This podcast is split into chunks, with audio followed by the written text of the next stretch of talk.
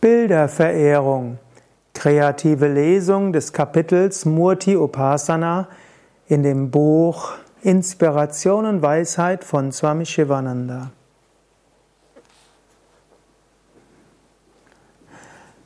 Der Mensch ist ein Bilderverehrer. Er liebt Symbole. Ein Stück weißes oder buntes Papier ist wertlos. Wenn da aber ein offizielles Zeichen auf dem Papier ist, vielleicht das Bild des Königs oder das Bild einer, eines Monumentes, dann, und es eine Banknote ist, dann wird es von Menschen verehrt und geschätzt. Wenn du ein Stück Papier auf der Straße findest, wirfst du es in den Papierkorb. Wenn dieses Papier aber eine Geldnote ist, dann streifst du es glatt und hebst es auf. Ein gewöhnliches Stück Stein ist wertlos. Du magst diesen Stein nicht beachten. Wenn aber ein berühmter Künstler diesen Stein bearbeitet hat, dann magst du dort Tausende oder Hunderttausende Euro für ausgeben. Genauso, ein Stein ist erstmal Stein.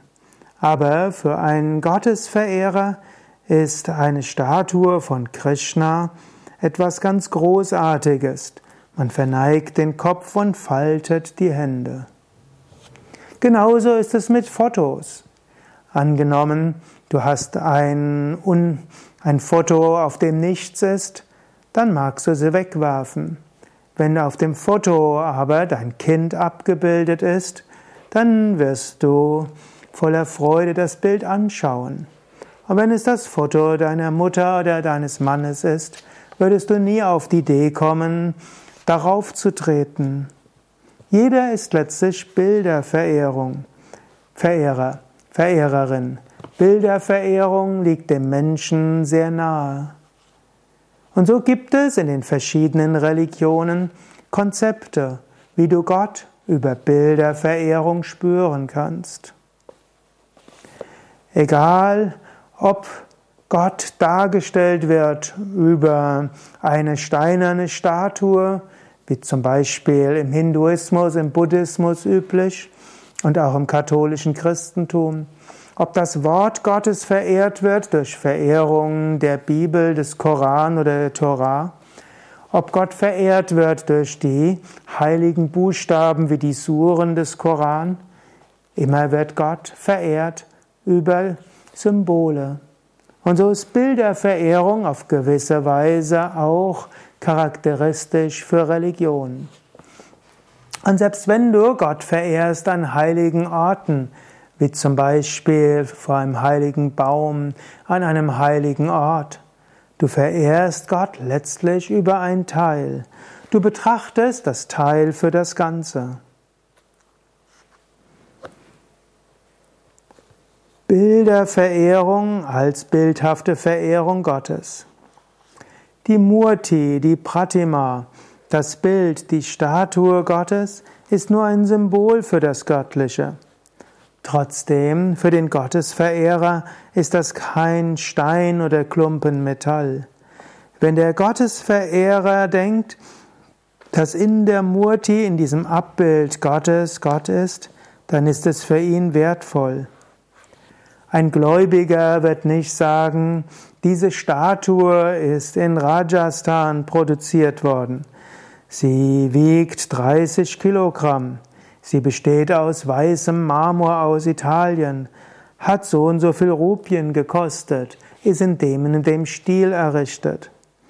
Ein wahrer Gläubiger wird das Bild verehren als Repräsentation Gottes und wird sagen, O Gott, Du bist überall, du bist allmächtig, allwissend, allgegenwärtig. Du bist die Quelle von allem. Du sprichst zu mir über diese Murti, über diese Pratima. Du bist ewig und unveränderlich. Bitte lass mich dich immer erkennen. Die Allgegenwart Gottes. Gott ist allgegenwärtig, allmächtig, allwissend. So ist Gott in allem, in jedem Gegenstand. Bilderverehrung heißt, Gott in einem Gegenstand besonders zu verehren, zu erwecken, eine Beziehung aufzubauen.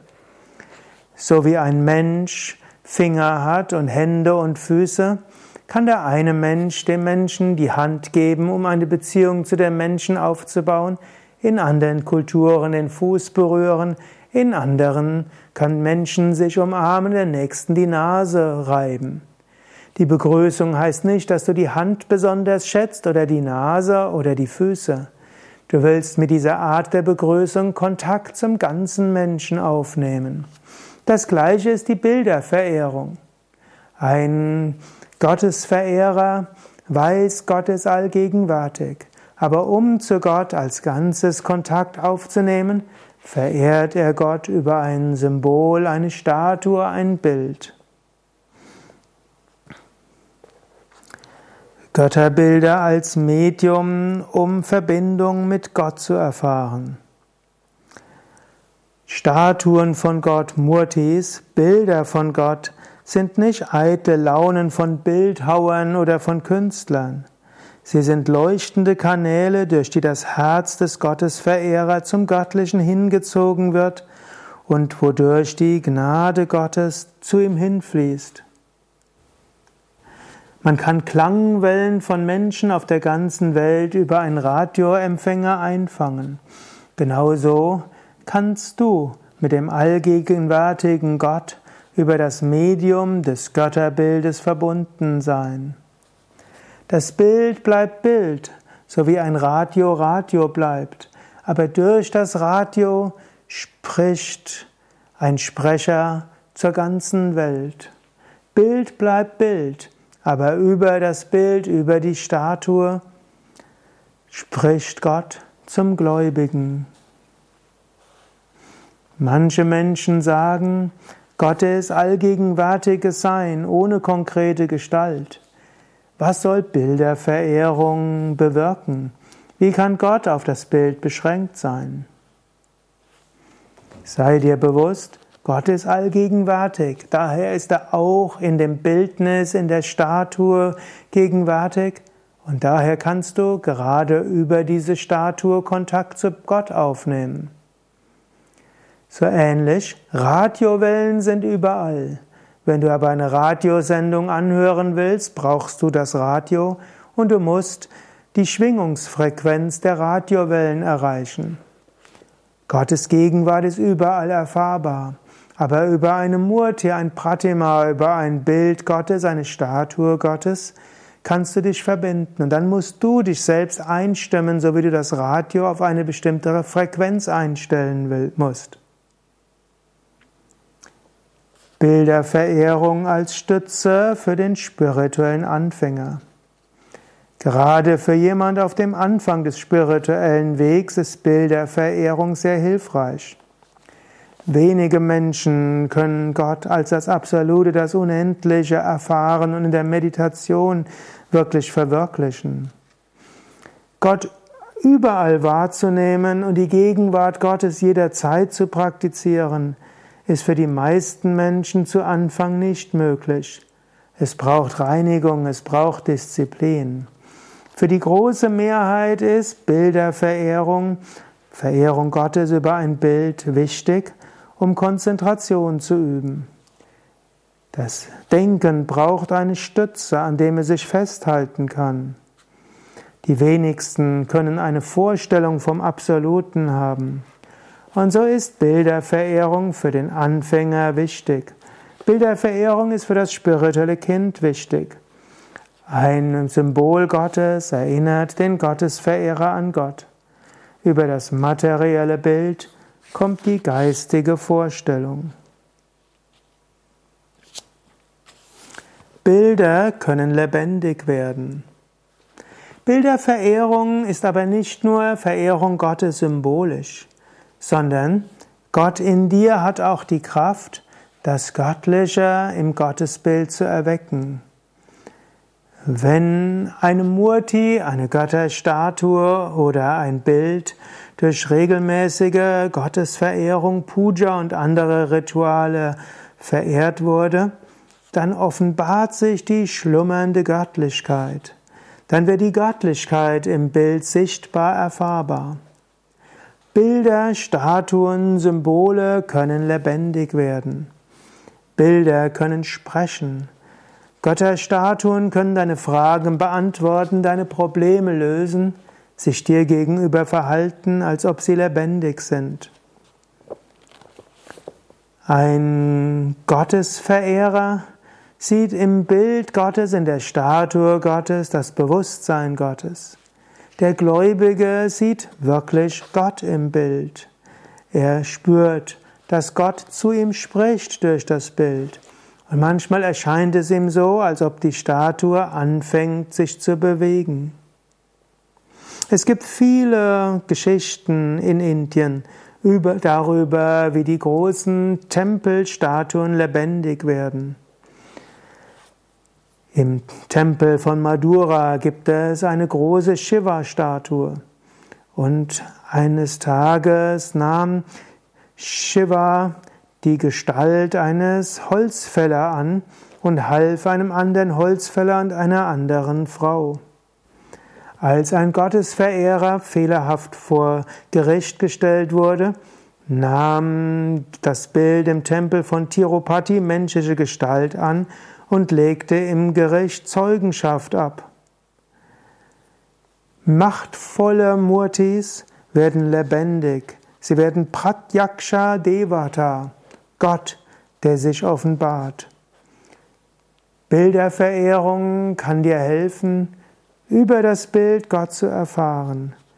Menschen, die in, zu einem Götterbild gehen, spüren, dass ihre Krankheiten geheilt werden, dass sie Antwort auf ihre Fragen bekommen, dass ihre Wünsche erfüllt werden, dass ihr Herz tief berührt wird, dass psychische Krankheiten verschwinden. Es gibt so viele wunderbare Lilas, Geschichten über die Statuen in den großen heiligen Tempeln. Bilderverehrung und Vedanta. Vedanta geht davon aus, dass Gott überall ist. Vedantins sagen manchmal, wer verneigt sich vor was? Es gibt nur ein allumfassendes Bewusstsein. Warum sollte ich Gott in einer Murti verehren und mich verneigen? Wozu die ganze Bilderverehrung? So gibt es manche Pseudo-Vedantins, die sich schämen, sich vor der Statue, Götterstatue im Tempel zu verneigen. Haben diese Pseudo-Vedantins Angst davor, dass das Advaita für sich verflüchtigen kann, wenn man sich verneigt? Große Heilige wie Shankara, Sundara, Apasambanda hatten die höchste Verwirklichung der Einheit. Sie haben Advaita Vedanta tatsächlich verwirklicht. Und doch gingen sie in die Tempel, verbeugten sich und sangen die Hymnen. Tulsidas hatte kosmisches Bewusstsein. Er sah das Göttliche überall.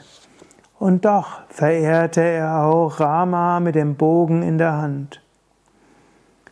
Tukaram hatte auch die Erfahrung der Einheit. Er wusste, dass Gott überall ist. Und trotzdem verneigte er sich vor dem Bild Gott Vitalas von Pandapur und bat um seinen Segen. Bilderverehrung widerspricht nicht der Vedanta-Sicht. Bilderverehrung hilft, dass du Gott erfahren kannst. Wenn ein Mensch in der Meditation Fortschritte macht, geht die Form im Formlosen auf. Er wird eins mit der gestaltlosen Essenz. Daher verehre Gott zunächst über ein Bildnis, über eine Statue. Meditiere über Gott und seine Eigenschaften. Bete zu Gott über das Bild. Dann geht die Bilderverehrung weiter. Erkenne, dass Gott in den Heiligen und den Weisen ist. Dann spüre, dass Gott kommt in allen Armen, Bedrückten und Leidenden und dass du Gott verehrst, indem du den Armen, Leidenden und Bedrückten hilfst. Schließlich sieh, dass Gott überall ist und ewig. Soweit meine kreative Lesung des Kapitels Murti Upasana im Buch Inspiration und Weisheit von Swami Shivananda, erhältlich in shop.yoga-vidya.de. Wenn dir dieser Vortrag gefallen hat, diese kreative Lesung, klick doch auf Gefällt mir, Daumen hoch oder teile die Sendung mit anderen. Danke dir.